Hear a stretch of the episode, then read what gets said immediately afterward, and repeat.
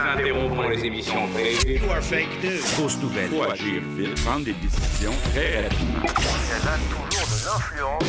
Si je vous ai bien compris, Avec les médias de masse, vous êtes en train de dire on en a beaucoup parlé aujourd'hui. Soyons Si la tendance se maintient, affaires publiques. les réseaux sociaux. Je présente mes plus sincères excuses. Il désigne un outil de communication. On sort d'une crise pour embarquer dans une autre. En point de presse. Une attaque foudroyante. Le Covid a fait surgir une nouvelle avalanche de récits alternatifs. La réputation d'un individu ou d'une entreprise. C'est loin d'être simple et souvent très délicat. Affaires publiques. Je suis très heureux de vous retrouver aujourd'hui sur le balado Affaires publiques pour ce premier épisode, un premier épisode où est-ce que on veut prendre le temps de, de regarder d'abord c'est quoi les affaires publiques, puis pourquoi on fait des affaires publiques. Puis j'ai décidé d'inviter ma gang de Public SC, toute l'équipe, euh, Véronique Normandin, Gilles Dauphin, Laurence Fafard, les invités à joindre à moi aujourd'hui. Bonjour tout le monde. Allô? Bonjour. Salut! Les invités à joindre à moi aujourd'hui parce que vu que les affaires publiques, c'est ce qu'on fait à tous les jours, on s'est dit que ce serait intéressant d'avoir une discussion toute la gang sur, euh, sur c'est quoi ce domaine-là dans lequel on travaille. Euh, il y a plusieurs définitions des affaires publiques qui existent. Il y en a vraiment une tonne. Il y en a une, moi, qui me plaît beaucoup. Euh, elle a été écrite dans le livre euh, Rethinking Public Relations en 2019. Puis elle dit, les affaires publiques englobent toutes les fonctions de l'entreprise. Y a la gestion de la réputation d'une organisation auprès de publics externes, ce qui inclut généralement le lobbying, les relations avec les gouvernements, les relations avec les médias, la gestion des enjeux et les relations avec les communautés. Je trouve que c'est une définition qui englobe bien, puis qui englobe bien tout ce qui se fait en affaires publiques. Puis je me demandais, vous autres, qu'est-ce qui vous plaît euh, dans cette définition? Peut-être commencer avec toi, Gilles. Qu'est-ce qui te plaît, qu'est-ce qui te déplaît dans cette définition? Euh, ben, c'est, il n'y a rien qui me déplaît. Ce qui me plaît beaucoup, c'est le concept de gestion de la réputation. Parce que, selon moi, c'est la fondation sur laquelle se bâtit l'o- l'organisation, autant au niveau des, des communications internes qu'externes. Je connais peu d'organisations qui ont une mauvaise réputation et de la facilité à embaucher leurs employés. De la même façon que je connais peu de compagnies qui ont une mauvaise réputation et sur lesquelles les consommateurs se garochent. Fait que je, c'est le concept que je retiens. Euh, je pense que c'est au-delà de bien gérer ce qu'on dit en communication, ce qui est encore un plus important, c'est de mesurer, de savoir ce qu'on a perçu, ce qu'on pense de l'organisation. Et j'ajouterais ce que, ce que le monde attend aussi de nous. Moi, tu vois, ce que je trouve intéressant avec ce que tu dis, Gilles, tu parles de la gestion de réputation, puis je veux amener l'importance sur le mot gestion. Euh, on n'est pas juste en train de dire que c'est de la réputation positive ou négative, c'est que dans le fond, c'est d'entretenir cette réputation, comme tu dis. Ah ben oui, euh, l'entretenir. Puis là, tant qu'à rajouter, c'est au niveau communication, mais d'abord avant tout au niveau des gestes que tu fais. Parce qu'une réputation, si tu veux qu'elle soit durable, il faut qu'elle soit bâtie sur du vécu, sur des trucs solides. Puis toi, Laurence, tu avais quelque chose à ajouter là-dessus? Ça te dit quoi, cette définition-là? Je suis très d'accord avec ce que, qu'est-ce que Gilles dit. La définition me plaît. Par contre, pour ma part, je vois les affaires publiques comme quelque chose qui va plus loin ou dans d'autres directions aussi que la gestion de la réputation. Je pense aussi que c'est un moyen ou un outil pour atteindre ou aider à atteindre certains objectifs aussi qui vont pas nécessairement modifier euh, ou atteindre la réputation euh, de l'organisme. Donc, je pense qu'ils peuvent englober, on peut aller toucher à d'autres aspects. Euh, donc, c'est seulement dans cette euh, direction-là que j'améliorerais peut-être un peu la définition. Moi, je trouve ça intéressant d'intégrer la question d'objectif dans lequel on le fait aussi. Véronique, toi aussi, tu avais quelque chose à ajouter là-dessus? Ben oui, je suis d'accord avec Laurence. Puis pour, pour ma part, si j'avais quelque chose à ajouter à cette définition-là, je pense que ce serait vraiment la question de la communication pure et simple. Parce que pour moi, les affaires publiques, c'est vraiment indissociable des relations publiques qui, elles, visent à s'assurer qu'une organisation, une entreprise communique efficacement avec tous ses publics. Donc, ça semble peut-être implicite pour certains, mais la question de toute la communication stratégique, c'est pour moi un aspect qui est vraiment important des affaires publiques puis qui mériterait de trouver sa place dans cette définition-là. Ah, D'ailleurs, à ce niveau-là, euh, Véronique, toi, la communication, c'est le domaine qui te passionne dans, ce secteur-là. Euh, Peut-être peut aller un peu plus loin dans ce que tu disais justement sur l'importance de la communication dans cette emphase d'affaires publiques, dans ce processus d'affaires publiques. Qu'est-ce que tu trouves le plus intéressant? Qu'est-ce qui te passionne dans le secteur de la communication qui justement a un effet sur les organisations? Bien, la communication, à la base, ça me passionne. D'abord et avant tout parce que c'est comme en constante évolution, mais aussi parce que c'est bidirectionnel. Donc, il y a ce qu'on dit, puis il y a comment on le dit, puis il y a aussi euh, celui qui reçoit l'information et comment il y réagit. Donc, toute la question d'élaboration des stratégies de communication, de trouver des solutions pour aider euh, les clients euh, à atteindre des objectifs, c'est sûr que c'est quelque chose qui m'anime. Donc, euh, dans ma tête, c'est vraiment indissociable des affaires publiques. D'ailleurs, c'est intéressant, on parle de communication, puis tu sais, ce que, ce que je trouve essentiel là-dedans, c'est que ben, à partir du moment où est-ce qu'on parle de communication, il faut aussi identifier ce qu'on a à communiquer. Puis j'en profite pour revenir un, peu vers toi, Gilles. Euh, tu es un passionné de veille, tu es un passionné de données. Tu sais, si on ne sait pas ce qu'on va dire, ben, communiquer, euh, ça devient un peu vide c'est quoi la place, parce qu'on ne le voit pas dans la définition, c'est quoi la place de la captation d'informations selon toi dans toute cette question du processus de faire public puis des communications? Euh, ben, si tu sais pas ce qui s'est dit, ce qui s'est discuté à propos d'un enjeu ou à propos de ton organisation, je vois mal comment tu peux gérer ta communication ou décider de tes messages.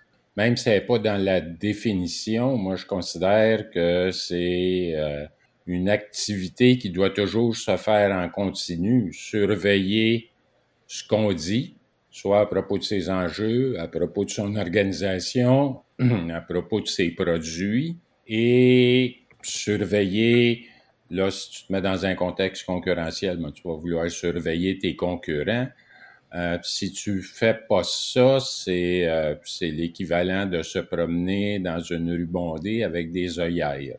Tu vas peut-être avoir manqué beaucoup d'opportunités. Euh, je, veux rester un peu avec toi, Gilles, justement, à travers cette importance de l'information, tu sais, puis euh, toi, tu es, un passionné d'Internet. Internet, tu connais ça depuis le début. En réalité, tu connais même ça depuis avant que ça s'appelle Internet. Tu as eu une entreprise dans le secteur. Selon toi, Internet, ça, ça c'est venu changer quoi dans, dans, ces questions des affaires publiques, dans ce secteur des affaires publiques? Pour répondre à ta question, moi, je considère qu'Internet a fait trois choses au monde des communications. Un, il a décloisonné les communications en permettant à tout individu qui était connecté à Internet d'avoir accès à la même information que les grands médias traditionnels. Fait qu'on n'avait plus besoin d'attendre le téléjournal pour savoir qu'un gouvernement avait émis un communiqué, on pouvait aller le chercher directement. Et l'autre chose, c'est on pouvait faire connaître notre opinion au monde entier. D'ailleurs, à l'époque, les groupes de discussion qu'on appelait les newsgroups jouaient le même rôle que les réseaux sociaux aujourd'hui. La deuxième chose qu'Internet a faite, c'est accélérer la diffusion et le traitement de l'information. Avant Internet, les nouvelles s'apprenaient le matin ou le soir avec la publication des, euh, des quotidiens ou le bulletin de nouvelles. Les newsgroups et le courriel ont tout changé ça. On, maintenant, on apprenait ça en continu. L'information en continu a existé avant RDI et LCN. Euh, la dernière chose que Internet a faite, c'est accélérer. Donc, on avait de l'information en continu du monde qui réagissait en continu. On ne pouvait plus dire en affaires publiques, la nouvelle est sortie à midi, mais j'ai jusqu'au bulletin de 5 heures pour réagir. Fallait réagir beaucoup plus rapidement. Dans le fond, ce que je comprends, Gilles, c'est, puis je te suis à, 100% là-dessus, c'est que dans le fond, moi, ce que je comprends, c'est qu'Internet est venu aussi accélérer cette notion de débat public, où est-ce qu'il y avait un certain rythme qui était imposé, Internet est venu accélérer, diversifier, puis est venu bien sûr complexifier tout cet aspect de la communication autour. Moi, ce que je retiens surtout, euh, puis des fois un petit peu avec nostalgie, c'est que c'est la rapidité. Certains disent qu'on n'a même plus le temps de penser. Il faut, faut tout de suite réagir. Puis ça, ça a du bon, mais peut-être aussi du mauvais peut-être qu'à force de réagir trop vite, on, a, on, oublie de réfléchir aussi. Euh, Véro, toi, tu es, beaucoup plus jeune, euh, tu es, quand même beaucoup plus jeune que nous, euh, mais je pense que tu as quand même vécu dans le monde des communications des changements provoqués par Internet, dans le monde des affaires publiques. Pour toi, l'Internet dans la communication, ça amène quoi? Écoute, moi, je suis issue du monde du monde politique, donc c'est certain que dans nos façons de réagir à différentes nouvelles, ça a évidemment euh, affecté tout ça. Là. Je me souviens d'anciens collègues de l'Assemblée nationale qui me disaient euh, attendre des fax et attendre des nouvelles ou attendre de lire le journal le matin.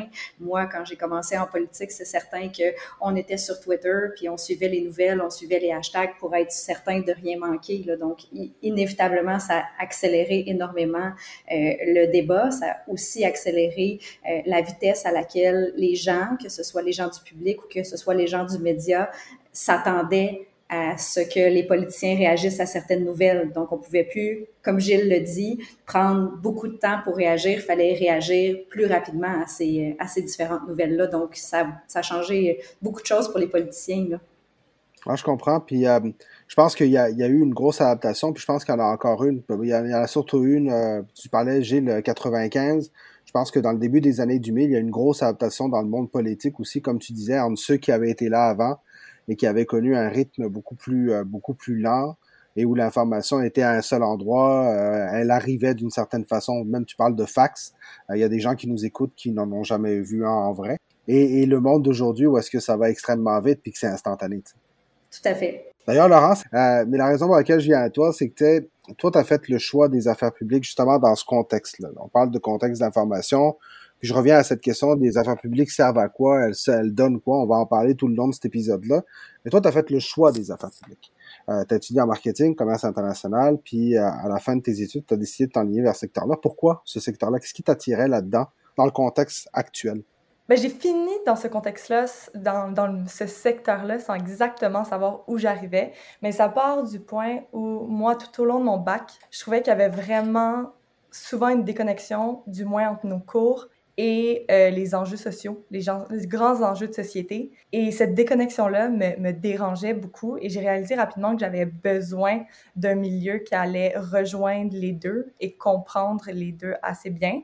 Et par la suite, moi, je pense que c'est vraiment toute la création de messages, la, la, création d'arguments, le développement d'argumentaires dans certaines... Euh, c'est ça, sous certains messages euh, qui m'ont vraiment plu, que j'ai aimé et qui a fait que j'ai fait mon premier stage avec vous.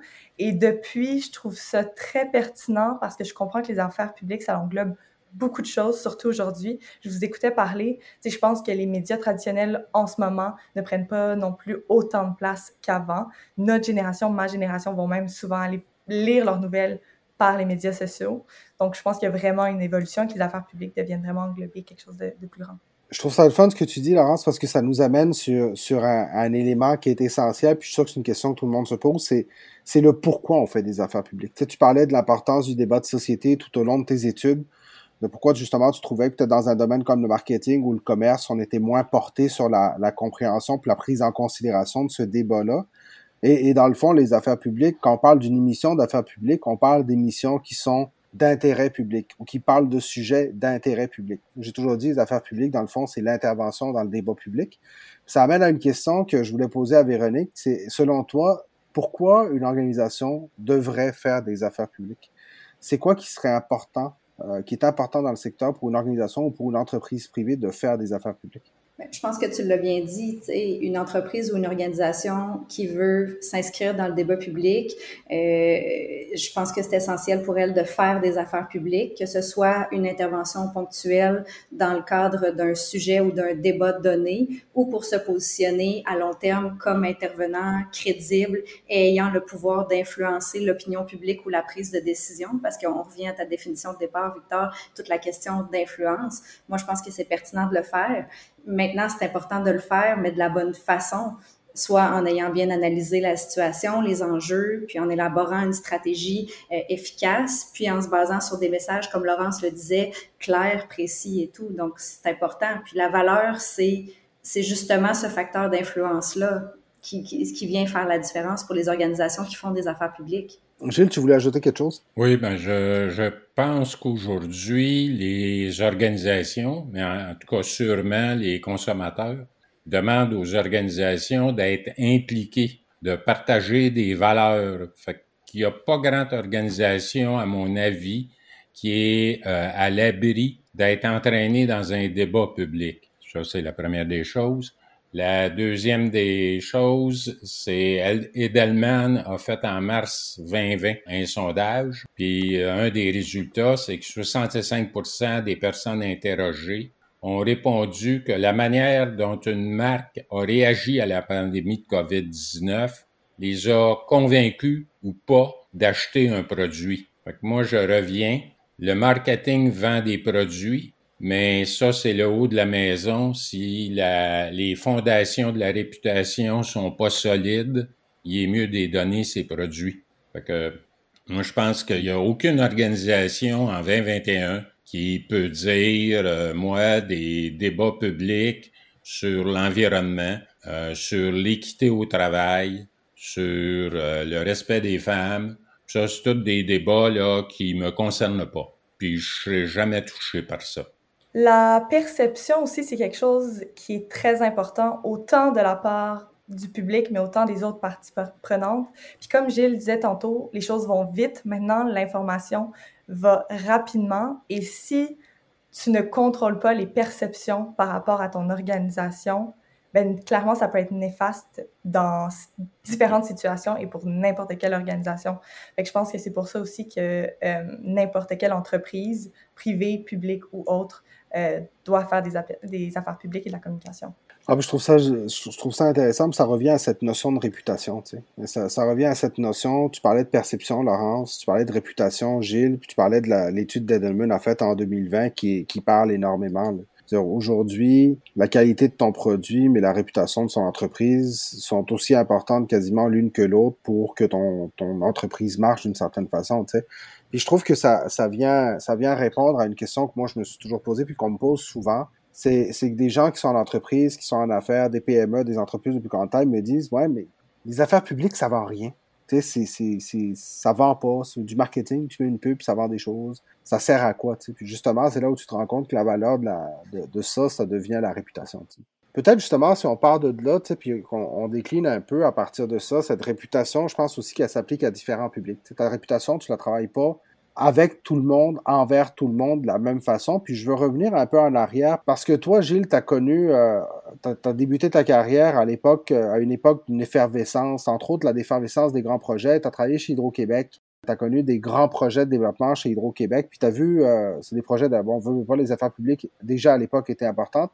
Mais tu as, vu l'évolution de, de ce secteur-là peut-être nous ramener. Est-ce que tu trouves que ça a beaucoup changé? Est-ce qu'à l'époque, c'était plus important, moins important, ou tu penses qu'on est à peu près au même niveau qu'à l'époque? Euh, c'était tout aussi important, je dirais, la, grande différence, là, si, on se concentre uniquement sur ce point-là. Euh, moi, en 74, quand j'ai commencé à, couvrir les, travaux de la baie James, ben, ça faisait suite deux ans auparavant à l'arrêt des travaux par le juge Malouf qui avait accordé une injonction interlocutoire au Grand Conseil des cris. Je pense pas qu'Hydro-Québec avait euh, considéré avant ça que le Grand Conseil des cris était une partie prenante euh, avec laquelle il devait travailler. Et puis ça, ça a été euh, en bon chinois, un bon wake-up call.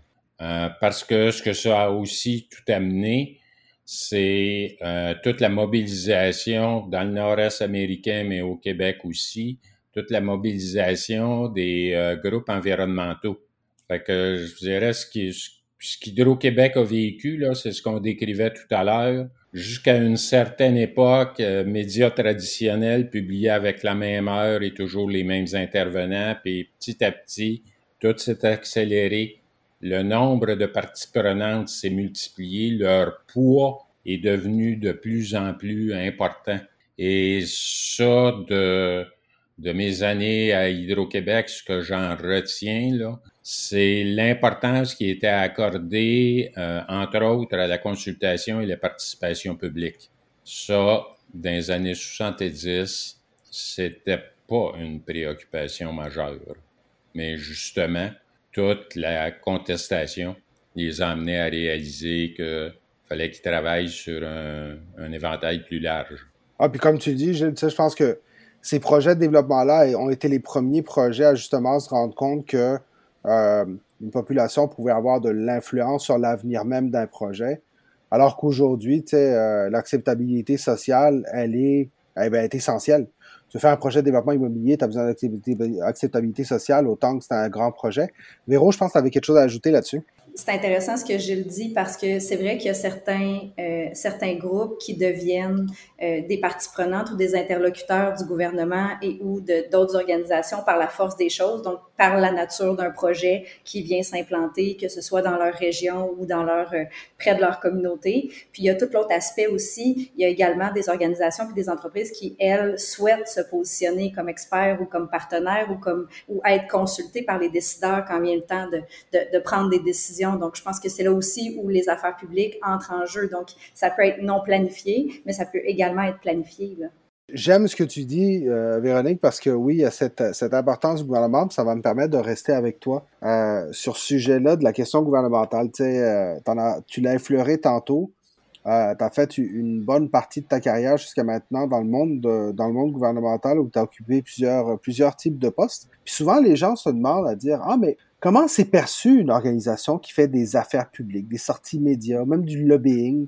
Comment c'est perçu au gouvernement? Toi, à l'interne qui l'a vécu, comment, comment tu voyais ça? Je pense que c'est somme toute bien perçu. Les décideurs gouvernementaux se nourrissent de, des échanges qu'ils entretiennent avec les différents partenaires. Donc, dans leur prise de position, ils sont influencés, euh, que ce soit pour la prise de décision ou euh, dans l'élaboration des politiques publiques, sur la base de plusieurs faits qui, qui leur sont communiqués, soit par des fonctionnaires de leur ministère, mais aussi par leurs interlocuteurs privilégiés, qui sont des partenaires, qui sont des parties prenantes, qui font des affaires publiques, donc qui interagissent avec le gouvernement directement, mais également via, euh, via les médias ou via des, des, sorties publiques. Là. Donc, c'est somme toute bien perçu, je vous dirais.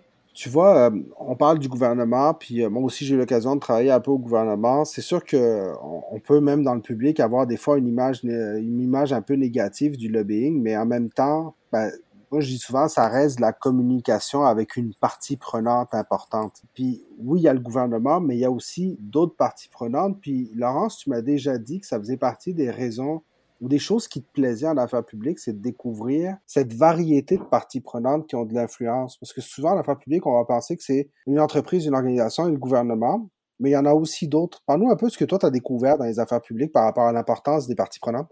Ben, je pense que pour faire avancer un projet ou n'importe quelle idée, tu ne peux pas te voir dans un modèle unitaire euh, ou dual avec le gouvernement. Tu dois comprendre qu'il y a un ensemble de groupes qui vont soit vouloir la même chose que toi ou qui vont pas vouloir exactement la même chose que toi. Et je trouve ça intéressant de voir l'ensemble des relations et des communications adaptées selon les parties prenantes, selon les opinions, selon les objectifs à donner et euh, l'ensemble euh, des conversations qui se passent pour ensuite euh, arriver à un objectif ou tout simplement développer sa réputation. Puis d'ailleurs, à ce niveau-là, ça me permet d'amener une question que je trouve importante. Mais Véronique, tu voulais ajouter quelque chose avant? Je vais te laisser aller. Mais j'allais dire, je suis d'accord avec ce que Laurence dit parce que les communications stratégiques, c'est l'essence même. Ça revient à ce qu'on disait au départ, c'est l'essence même des, des, affaires publiques puis des relations publiques. C'est le comment comment les organisations ou les entreprises élaborent leur stratégie de positionnement, comment elles communiquent avec leur public, comment elles se positionnent, comment elles communiquent avec le gouvernement ou encore comment elles développent leurs relations avec les médias ou comment elles interagissent avec eux. Donc, les communications, c'est partie intégrante de tout ça.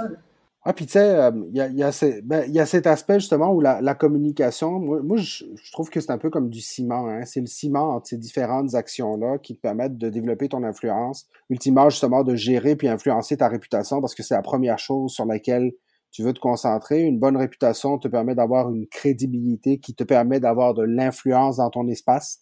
Je pense que c'est quelque chose qu'il faut encore améliorer en affaires publiques, que justement dans les campagnes qui sont faites, on s'assure d'utiliser tous les canaux nécessaires de la bonne, de la même façon, avec le même type de message, et pas penser que parce qu'on le dit à une place, ça se dit à une autre. Euh, moi, c'est pour moi, c'est une des choses que j'aimerais améliorer, mais est-ce qu'il y en a d'autres que vous, vous verriez? Est-ce qu'il y a des choses que vous voudriez améliorer ou semblables à celle-là ou différentes dans le domaine des affaires publiques? Gilles, je te laisse commencer. Euh, ben, moi, euh, OK, tu fais appel à mon petit côté idéaliste. Moi, ce que ce que j'aimerais, c'est que les euh, professionnels des communications euh, utilisent, fassent en sorte qu'Internet redevienne un canal de communication et d'échange. et non pas un canal de mise en marché, un outil de commercialisation.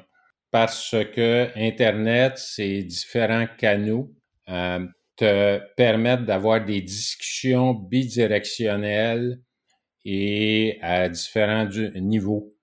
Il y a des gens qui vont aimer parler, il y a des gens qui vont plus aimer euh, la vidéo, il y a des gens qui vont, c'est l'écrit, qui vont préférer. Ben, Internet, t'as pas à choisir. Tu peux tout offrir ça et faire en sorte de parler, d'écouter puis d'échanger, que ce soit tes parties prenantes, tes consommateurs, euh, tes employés, tes clients. Euh, Laurence, là-dessus, qu'est-ce que tu en penses? Qu'est-ce que tu aimerais voir s'améliorer dans les affaires publiques? Qu'est-ce que tu aimerais comme évolution? Moi qui viens de rentrer dans les affaires publiques, je pense qu'il y a une chose, on parle beaucoup de notoriété. Les affaires publiques, c'est une question de notoriété. Je pense que ça serait positif pour le secteur de travailler à l'amélioration de la notoriété et de la vision et au, euh, du secteur et défaire certains stéréotypes. Je pense que euh, ça pourrait être profitable à long terme euh, vraiment pour le secteur avec les relations médias, avec les relations gouvernementales, avec la population pour redorer un peu l'image puis démontrer que les choses évoluent et détruire, c'est ça, les stéréotypes. Puis finalement, je pense que dans plusieurs milieux, puis je pense que c'est quelque chose qui pourrait vraiment être intéressant pour les, affaires publiques, toujours penser à tout ce qui est créativité, le désir constant de se renouveler aussi. Je pense que ça peut être pertinent, euh, puis qu'on peut voir dans d'autres domaines que moi j'ai étudiés. Mais euh, c'est ça. Donc voilà, Péro, je te laisse la parole. Totalement d'accord avec toi, Laurence. Je pense que les gens ont intérêt à, apprendre euh, puis à connaître. Puis on, fait, c'est ce qu'on fait aujourd'hui. En fait, là, on, on, démystifie un peu ce que sont les affaires publiques, ce que ce que sont les relations publiques. je pense que ça, ça sert, euh, ça, ça, va nous aider au sens où ce que tu ce que tu viens de mentionner par rapport à la perception, puis par rapport au peut-être à certains préjugés ou stéréotypes qui pourraient être véhiculés par rapport aux affaires publiques et, tous les domaines connexes. Ben, comme tu dis, Véronique, et quelle, quelle belle façon de, de pouvoir faire la conclusion. Comme tu dis, Véronique, c'est un peu ça, c'est un peu ça qu'on fait aujourd'hui, puis c'est ce qu'on va continuer à faire avec vous dans, dans ce podcast, à explorer l'univers des affaires publiques en, profondeur. On, on, on se retrouve très bientôt. Merci Laurence, merci Gilles, merci Véronique, et merci à tous ceux qui nous ont écoutés. À bientôt. Ce balado est présenté par Public Stratégie et Conseil et propulsé par ALA3 Média.